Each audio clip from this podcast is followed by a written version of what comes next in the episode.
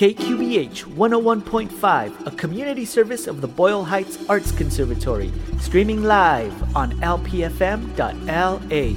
Radio Jarochelo con Chuy Sandoval.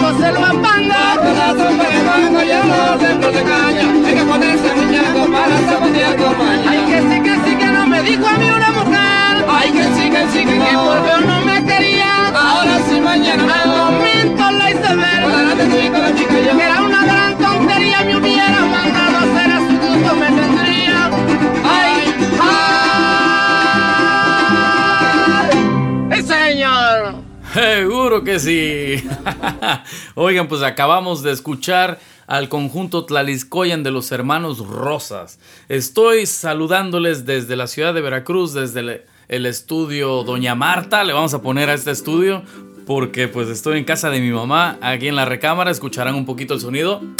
Hey, hey. Pero bueno, mi nombre es César Castro, también conocido como Jarochelo, y pues creo que traigo un poquito más de alegría. Traigo una alegría bastante especial porque fíjense que he reconectado. ¡Ay, ay, ay! Antes de que empiece con mi rollo, también quiero saludar a nuestras compañeras de, podcast, de producción aquí y a Chuy Sandoval. Así que a Nazarina Palafox, que hoy es tu segundo episodio con nosotros, bienvenida una vez más. Y Elisa T. Hernández, bienvenida que tú eres nueva en este 2021 y venga que este programa la verdad se ha cargado de de un talento brutal, voy a decirlo así, porque Chuy y yo, con mucho respeto Chuy, pero tú y yo, la verdad es que, este, pues hacemos el programa, lo hemos mantenido, lo hemos hecho y también mucho gracias a ti, a tu empuje para ello, pero ¿a poco no? ¿A poco no? Y eso me lo responderás en otro momento. Ahora con la presencia, con la aportación de estas dos grandes mujeres, el programa simplemente está robusto, está creciendo. Así lo siento y estoy seguro que tú compartes esta opinión. Bueno, pues ahora sí, andaba yo diciéndoles de que en este viaje pues estoy conectando, estoy conectando con lo que con lo que honestamente pensé que iba a perder, ¿no? Pensé que iba a perder amistades, pensé que iba a perder familia y, pues bueno, resulta que por casualidades, azares del destino, tuve la fortuna de conocer una familia en Tlaliscoyan que, que no que pues no, no sabía de ellos, pero gracias a los medios electrónicos durante la pandemia, recibo un saludo. Dicen, saludos desde Tlaliscoya en Veracruz. Y yo, a ver, pues saludos, muchas gracias, esta ya es la tierra de mi familia. Y bueno, el cuento acaba en que son las primeras personas que conocí virtualmente y pude convivir con ellas ya de forma, pues, como debe de ser, personal, en 3D con la interacción humana a la que somos, a la que fuimos diseñados. Entonces, ¿qué celebro? Celebro varias cosas, pero muy importante es que no hubo distanciamiento social. Social distancing, distancing BS. O sea, ni más paloma. No hubo distanciamiento social. Y eso, la verdad, lo aplaudo porque toda la gente que se junta en el Jarochelo Fandango Club, pues no me dejarán mentir, porque gracias a ese acercamiento social a través de los medios virtuales es que miren, ahora gozo de la amistad de esta gran familia y yo ofrezco de la misma manera la mía. Y asimismo, Elisa T. Hernández. Elisa, tú eres un caso, ahora sí que OG, un caso de antaño ya de que, bueno, te conocemos a través de las redes mucho más que, a que en persona. Así que nunca nos hemos tomado una taza de café, nunca hemos compartido la mesa. Entonces, pero siento una gran amistad con Elisa, increíble. Y a Nazarina, bueno, a Nazarina, este, gracias a la pandemia realmente.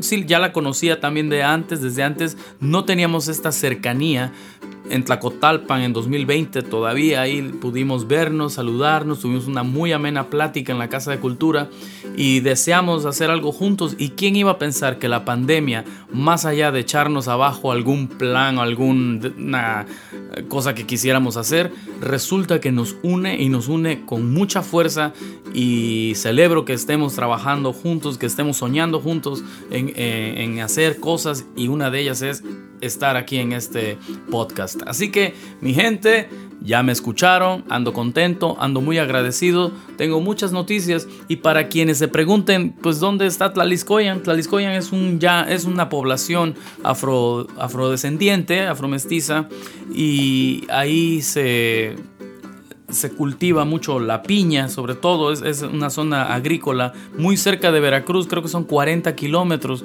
lo cual ahora se hace uno pues alrededor de una hora manejando, este, pasando 100 topes. y bueno, es una zona plana, es, es un llano y ahí se, se da, era una tierra muy fértil, es desgraciadamente una zona devastada bastante también por la ganadería, devastada en su, en su vegetación. Entonces, para que, nada más para cerrar este momento, antes de irnos a, la memoria escrita con Elisa Hernández, les digo que con Cambalache toqué un y canté, pero hice unos versos del son La Iguana, en donde dice, a la iguana le talaron su verde vegetación y con ello le robaron su futuro y su ilusión. Y esos versos los hice pensando en la generación que me precede, la de mis padres, porque ellos ya tuvieron que ser emigrados por sus padres mismos, o sea, mis abuelos, del campo a la ciudad. Entonces en mi, en mi familia hay la generación que emigra del campo a la ciudad y después estoy yo quien ya emigré de la ciudad al, extranjero. Así que bueno, no es, una, no es una triste historia, simplemente es una historia de movimiento y aquí les estoy compartiendo que pisé la tierra madre, pisé la tierra de mis, de mis padres, de mis orígenes, de mis abuelos, abuelas y pues les comparto esta alegría. Ahí está, tal cual les dije, vámonos con Elisa Hernández a escuchar La Memoria Escrita, su segmento. Adelante, Elisa.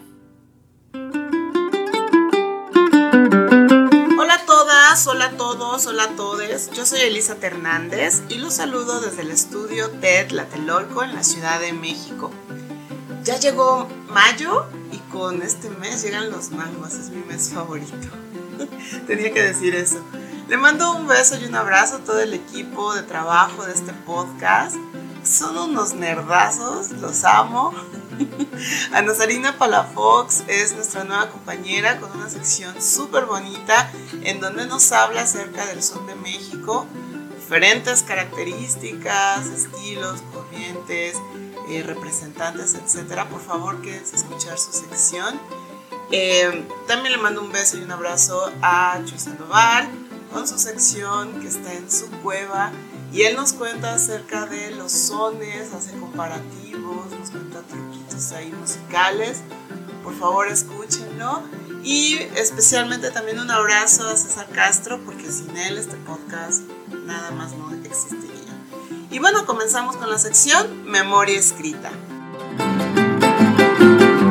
El día de hoy les voy a leer un pedacito de una tesis que se llama Prácticas Educativas en la Enseñanza-Aprendizaje del zapateado en el son jarocho. Es una tesis que se presentó para obtener el grado de maestría en la Universidad Veracruzana. La escribe María Concepción Patraca Rueda. Eh, todos la conocemos como Conchita Patraca. Ella es bailadora y cantadora de Chacrapa, Veracruz, pero también, bueno, es investigadora. Esta tesis me permito leerla porque está muy interesante. Además, es un, eh, Conchita la escribe en un lenguaje súper accesible. Ella plantea y hace una investigación acerca de cómo se ha enseñado el son jarocho eh, en los últimos tiempos, cómo ha cambiado esa forma de enseñar, cómo depende de quien enseñe, de los contextos en los que se enseñe. Y se hacen muchas preguntas. Al final ella también nos habla de unas cosas de género que, que me contaba que al principio no, ni siquiera lo había planteado como como una cara o una faceta de su investigación, pero terminó siendo una parte importante. Entonces, bueno, les voy a contar esto. Esta tesis está en línea, la pueden, la pueden buscar, la pueden leer. Eh, también está padrísimo porque ella hace entrevistas entonces, pues solo les voy a mencionar algunas personas, pero eh, participan Marta Vega, Wendy Romero, Laura Ragoyoso, Rubio Ceguera, Paulino Domínguez, Ael Bernal, son zapateadores y se han dedicado bueno, a la enseñanza del son en talleres. Y bueno, pues voy a empezar a leer, espero que les guste.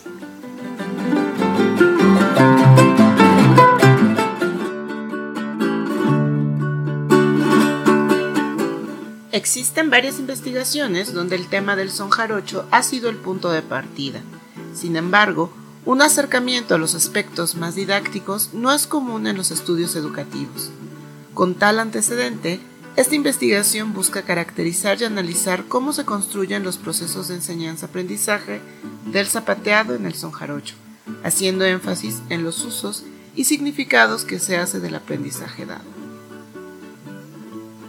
Los expertos que he entrevistado, y a pesar de tener varias coincidencias en los procesos de construcción de la práctica educativa en cuestión, también hay elementos únicos que influyen en la forma en que estos transmiten sus conocimientos a los aprendices.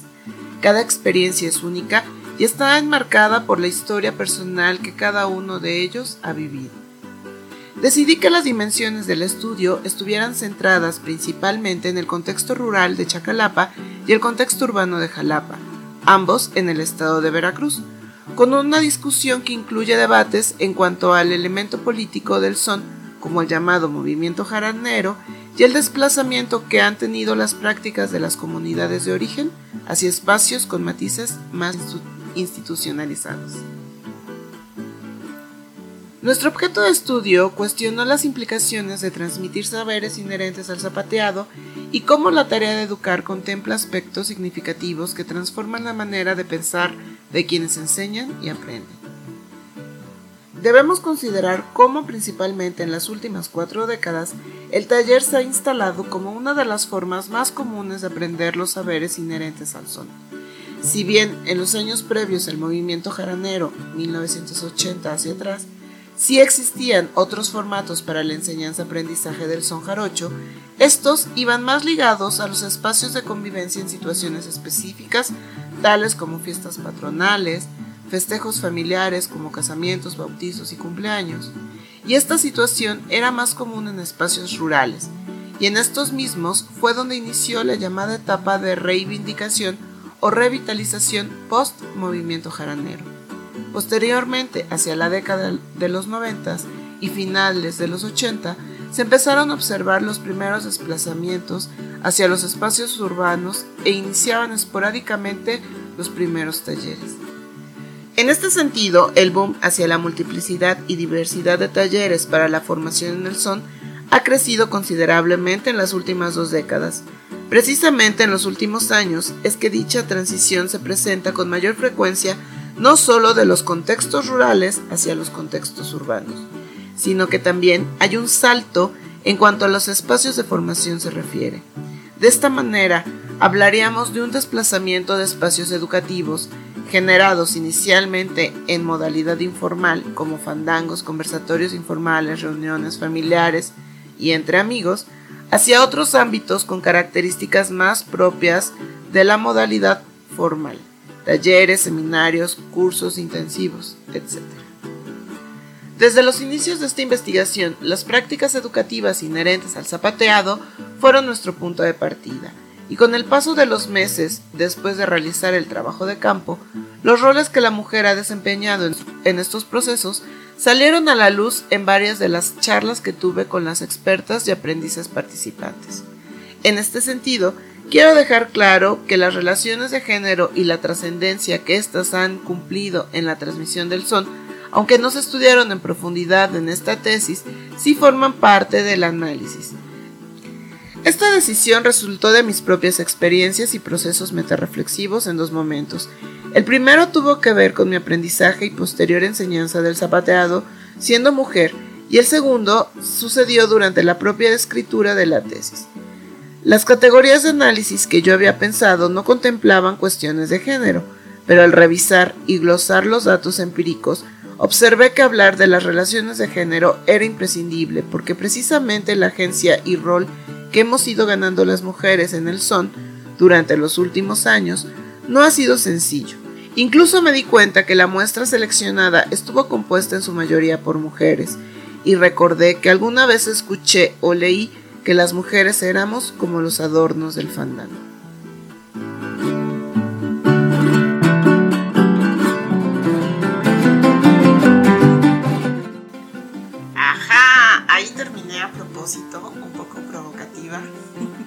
La frase de Conchita.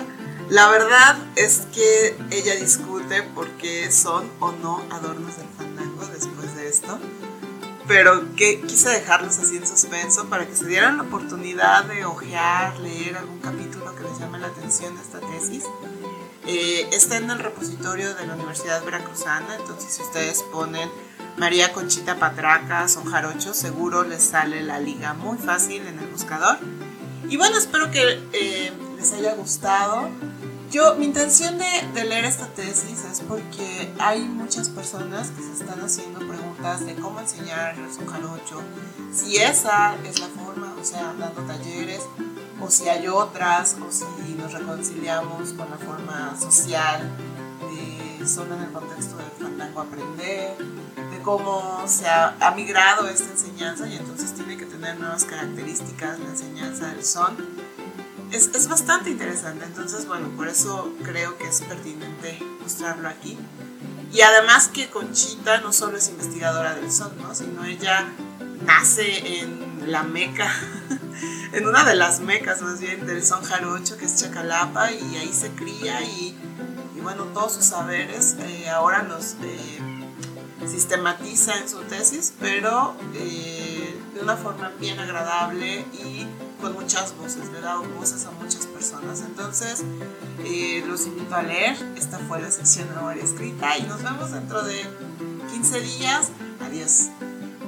Estás escuchando Radio Jarochelo. Cantemos el agua nieve del migrante deportado Hoy su ausencia indigna y duele, injustamente alejado de la gente que lo quiere.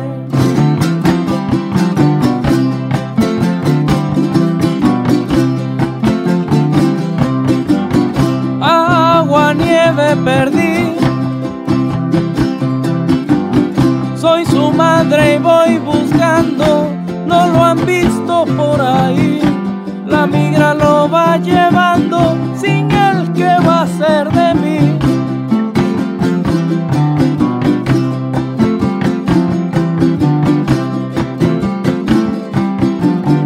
Yo me pregunto, paisanos,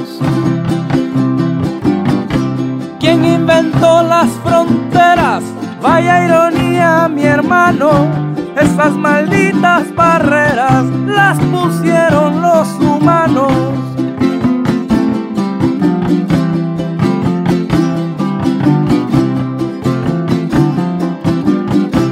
Parar la deportación.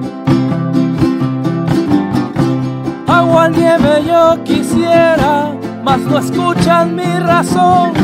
Hoy me parte la frontera por mitad del corazón.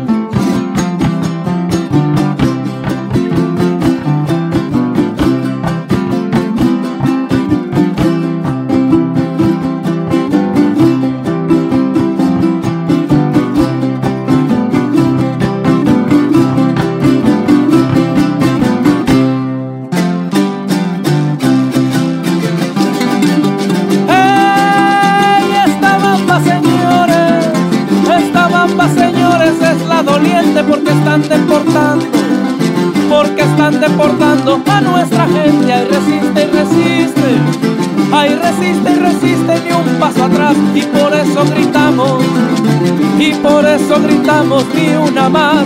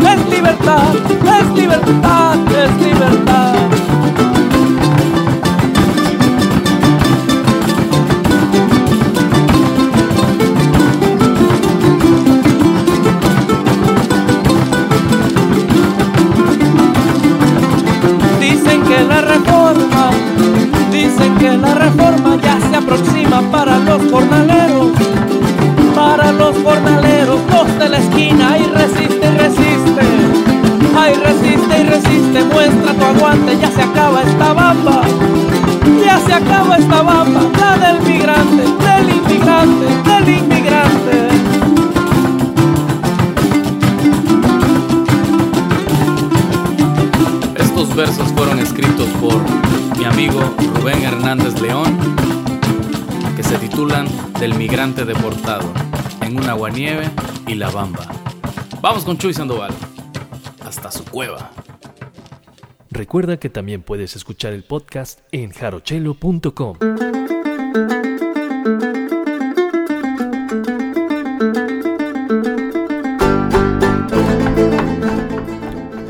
amigo Chuy Sandoval saludándoles desde mi cueva en City Terrace. Good evening, Boyle Heights.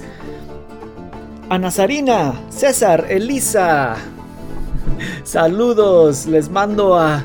Yo, yo, ya me quedé, yo soy el único que está este, participando en este programa desde Los Ángeles. y en los Estados Unidos. Mis compañeros y compañeras están los demás en México. Ahorita, ¿cómo creen? Ya, ya es como les digo. If you didn't already know, this is now an international, transnational program, Jarochelo en Radio, that you're listening to, even though it airs here in Boyle Heights. Uh, it is shared around the world. Saludos a todos nuestros amigos y amigas por todas partes del mundo. Bueno, uh, aquí en Los Ángeles se acaba de celebrar un día en especial, este, un día muy especial. En Los Ángeles, a los que nos están escuchando, tal vez van a saber de qué día estoy hablando, pero para nuestros amigos y amigas en México y en otras partes del mundo, tal vez no están muy seguros de qué día estoy les estoy contando y ahorita vamos a escuchar una música dedicada para este día especial. Y no, no es el 5 de mayo. Ah, Wrong. Alright, Jarocho Nerds, let's see if you figure this one out. Una dedicación muy calorosa para un pueblo quien tengo muy cerca a mi corazón.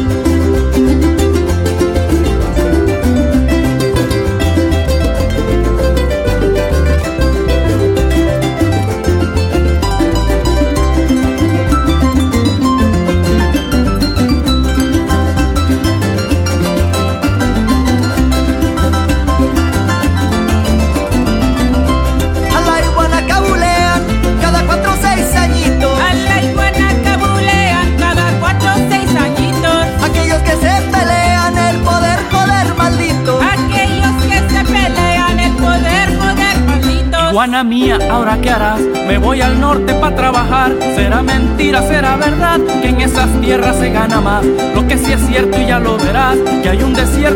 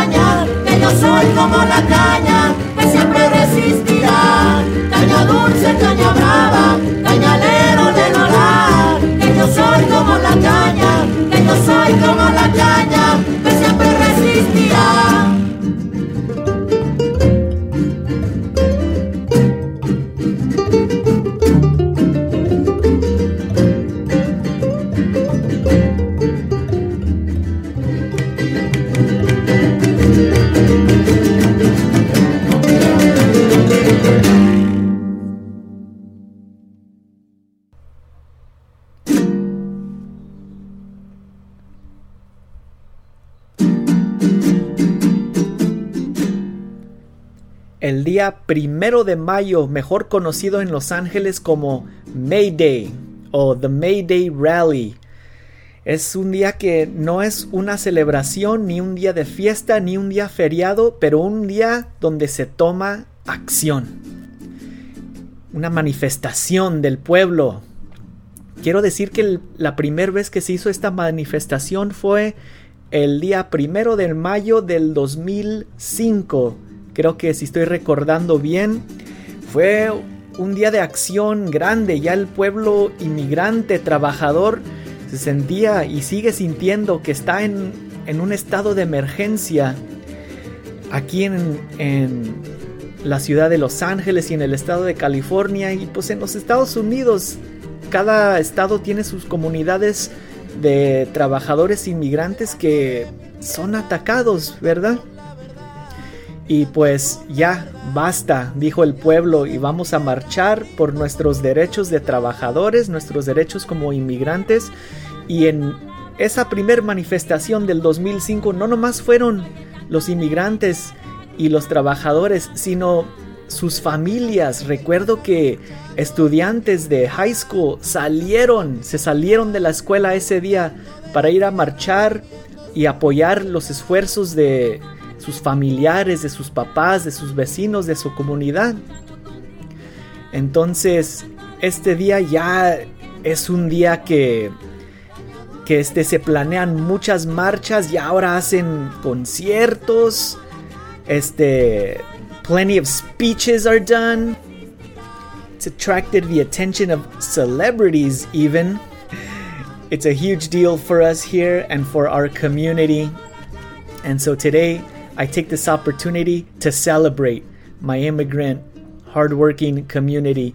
Y cada vez que escucho este son, la caña, me recuerda a mis papás porque ellos fueron, fueron gente campesina de su pueblo, ellos son de Zacatecas.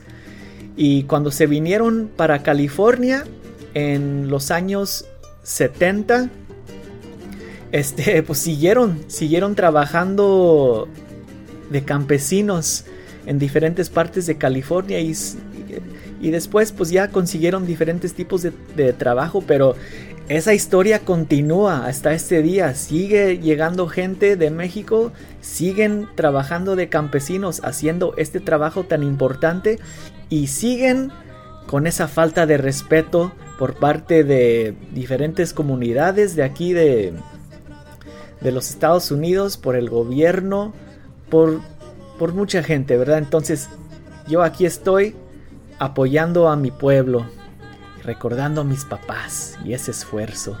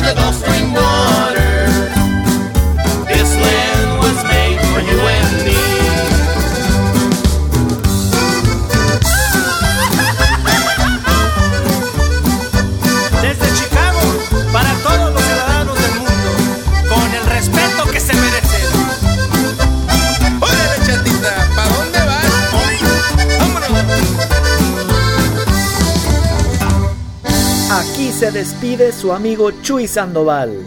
Estás escuchando Radio Jarochelo. Ay, ay, ay, Chuy Sandoval, mira nomás con qué nos despides, tremenda música. Este, bueno, pues gracias, gracias por la vibra. Voy a presentarles ahora el, el segmento de la maestra Ana Sarina Palafox. A ver, pues yo le he llamado jugando con la rima, a ver si ella quiere llamarle otra forma. Y a su estudio, pues todavía no, no le pongo nombre, no lo bautizamos, hay que bautizarlo. Pero bueno, sin darse más a desear, vamos a pasar a este nuevo segmento que nos llega desde la Ciudad de México. Adelante. Radio Jarochelo.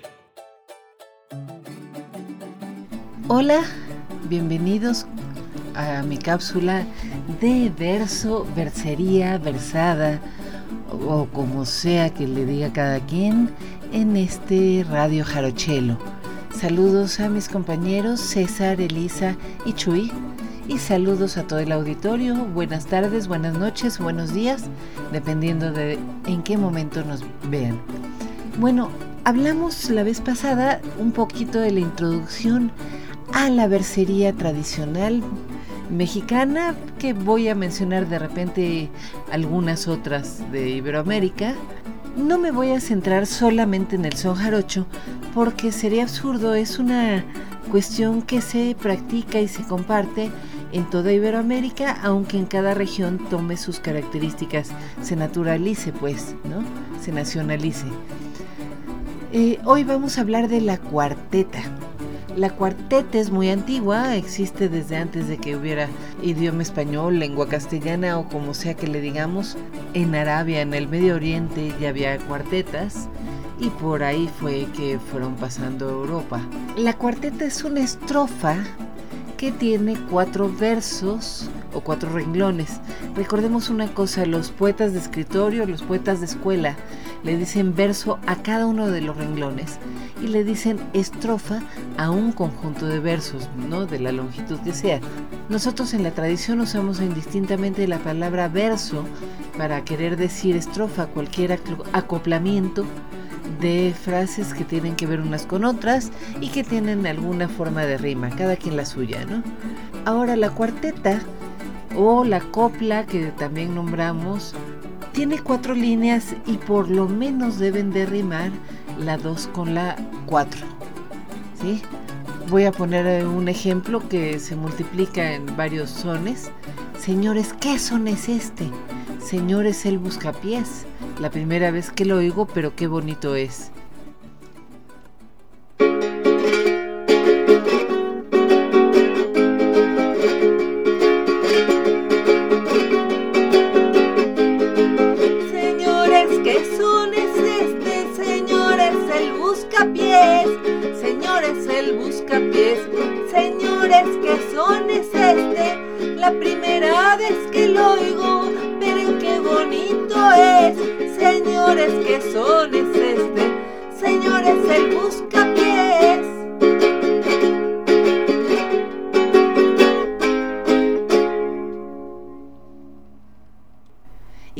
Repite, señores, ¿qué son es este? Señores, el fandanguito. Primera vez que lo oigo, válgame Dios, pero qué bonito.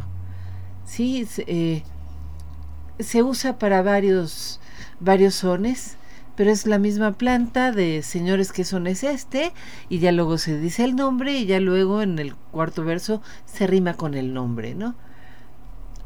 Hay una Estrofa muy bella para el cascabel. Dicen las malas lenguas que la hizo Gilberto Gutiérrez, por lo menos eso me dijo hace muchos años el Guajiro López, que la glosó en cuatro décimas.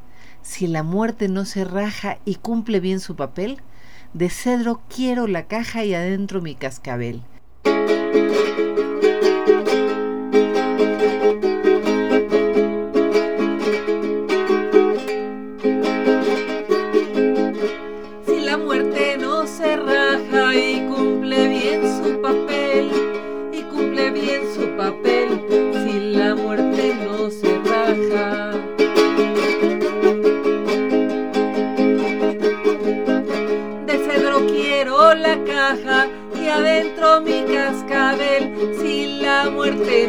Raja y cumple bien su papel.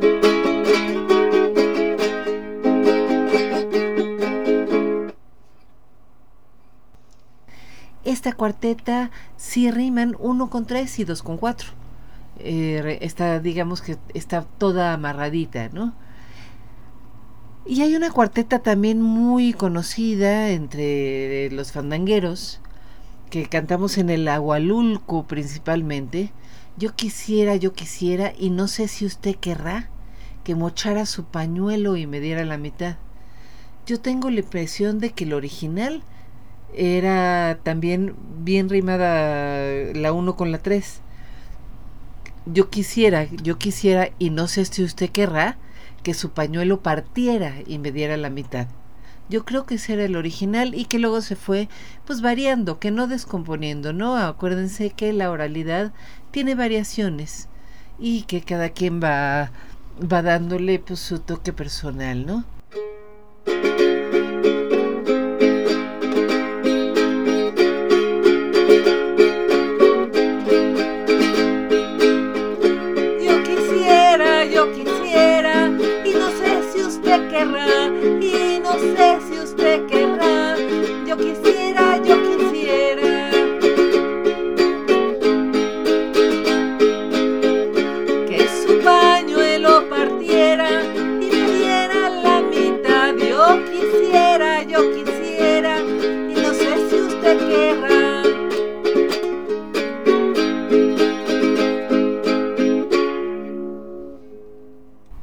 Pero no nada más hay cuartetas octasilábicas como estas.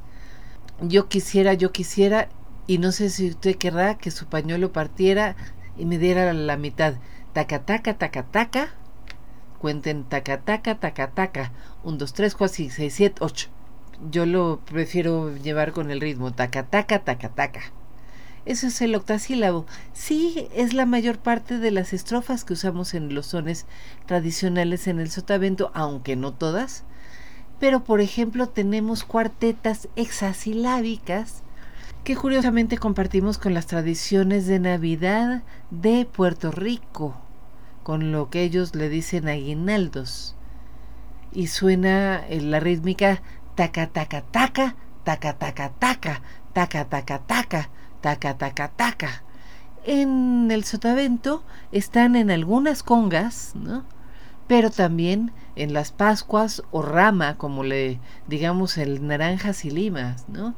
Naranjas y limas, limas y limones, más linda la Virgen que todas las flores, taca taca taca, taca taca taca, taca taca taca, taca taca taca.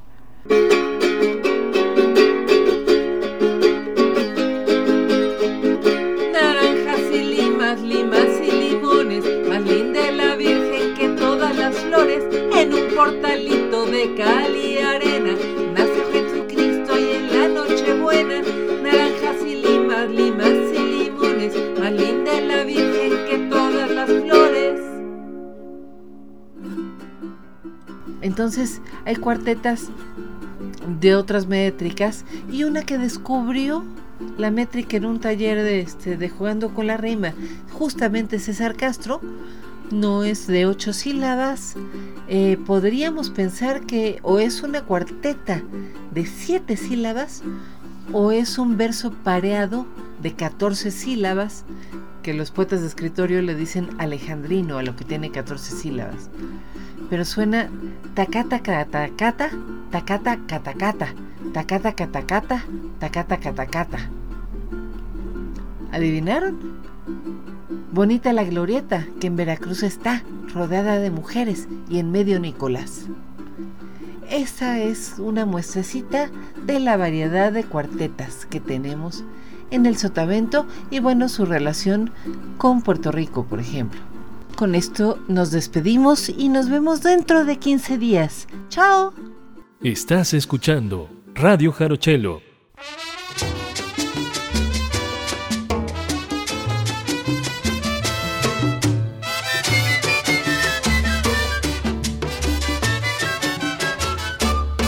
Somos negritos que en lo cálido del trópico nos ha formado. Llevamos sangre de la que regó Cuauhtémoc. Somos mexicanos. Tocamos sones que alegran los corazones y quitan las penas. Bailamos la rumba, tocamos el danzón con gran emoción. Veracruzanos de color y pelo crespo, somos de alma pura, tierra jarocha donde la luna derrama su blanca hermosura. El grueso faro con su reflector alumbra a San Juan de Ulúa. Arriba mi heroica tierra de ensoñación, oh criolla mansión. Veracruz hermoso, ya la civilización te abrió su puerta allí a tu paso, con laureles te coronó. Tres veces heroica, ya la historia te apuntó. Tres veces en señal de triunfo, ya brotó nuestro pendón. Mas sin embargo, somos negros de la costa tropical y nuestras almas son tan blancas como brota la blanca espuma del mar. Si un extraño quiere nuestro suelo profanar, somos jarochos y debemos de pelear.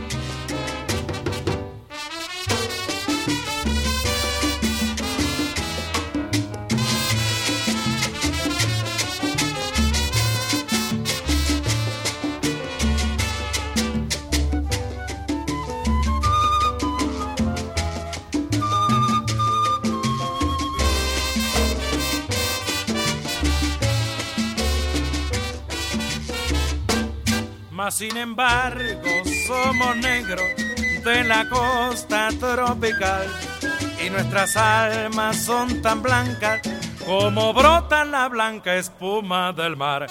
Si un extraño quiere nuestro suelo profanar, somos jarocheos y debemos de pelear arriba mi son. ¡Hey! ¿Qué tal? Escuchamos tres veces heroica de la orquesta moscovita y sus guajiros. Tenía tiempo que no escuchaba esta versión de este son, este son montuno veracruzano. Les recuerdo que ando en la ciudad de Veracruz, ciudad puerto, el lugar que me vio nacer. Y empecé con Tlaliscoyan, de regresé al puerto, al fin que estamos a escasos kilómetros uno del otro. Y Ay, así como Elisa dijo, ay, me gusta mayo porque es el mes del mango.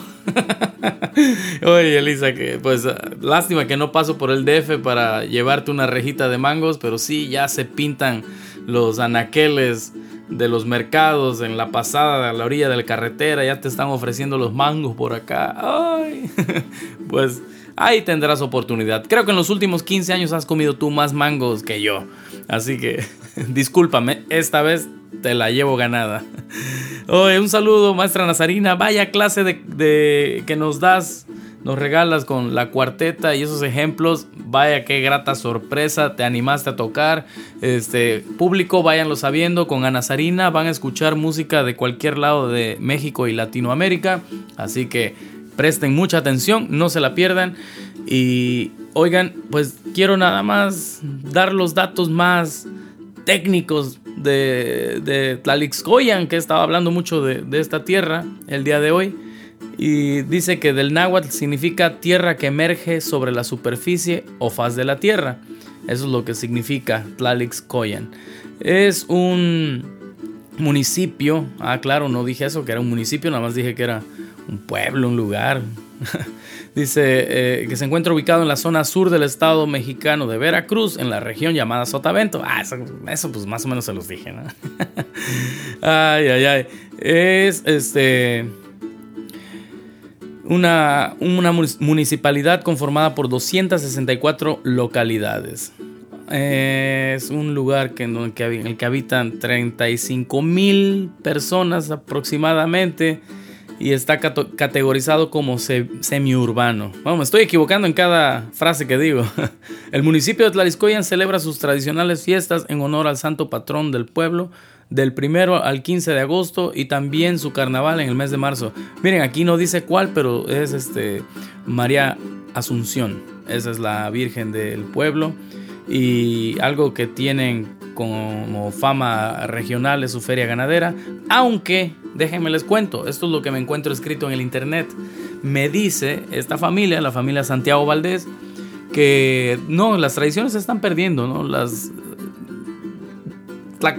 iba a decir Tlacotalpan. Tlaliscoyan está sufriendo lo que sufren muchos pueblos mexicanos y en particular veracruzanos, que poco a poco se van urbanizando y estos gobernantes que llegan dejan de atender lo que son las costumbres por querer pues poner dinero en otras cosas.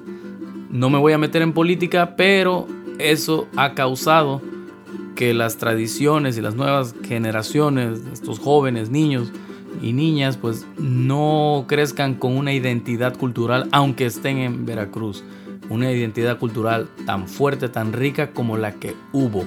Aún así ellos la tienen, todavía, pero se les está diluyendo. Así que esta familia está preocupada, tiene jaranas, tiene requintos, tiene muchas ganas, este, abren las puertas de su casa. La pandemia vino a dar un poco en la torre en esto, pero ahí está un, motorcito ya, un órgano vital para la reconstrucción de, una de las tradiciones veracruzanas, tlaliscoyanas, que era el son jarocho y el fandango.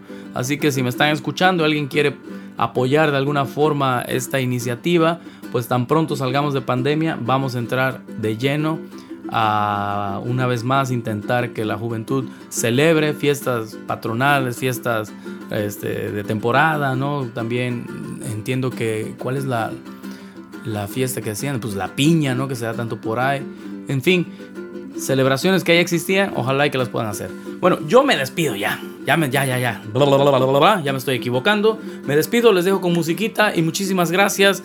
KQBH, pronto estaremos en el estudio, Chuy y yo. Vamos a ver, tendríamos que este, practicar algunas mañanas para ver cómo vamos a hacer este mismo programa, pero ya en vivo desde KQBH y sindicado este, desde jarochelo.com, donde podrán escuchar el podcast. Pero yo les mando un saludo a todas, a Nazarina, Elisa Hernández, T. Hernández y a Chuy Sandoval también. Y claro, a todos, a todas las personas que nos están escuchando. Hasta la próxima, les dejo con musiquita. Bye bye, chao chao, sayonara. Recuerda que también puedes escuchar el podcast en jarochelo.com.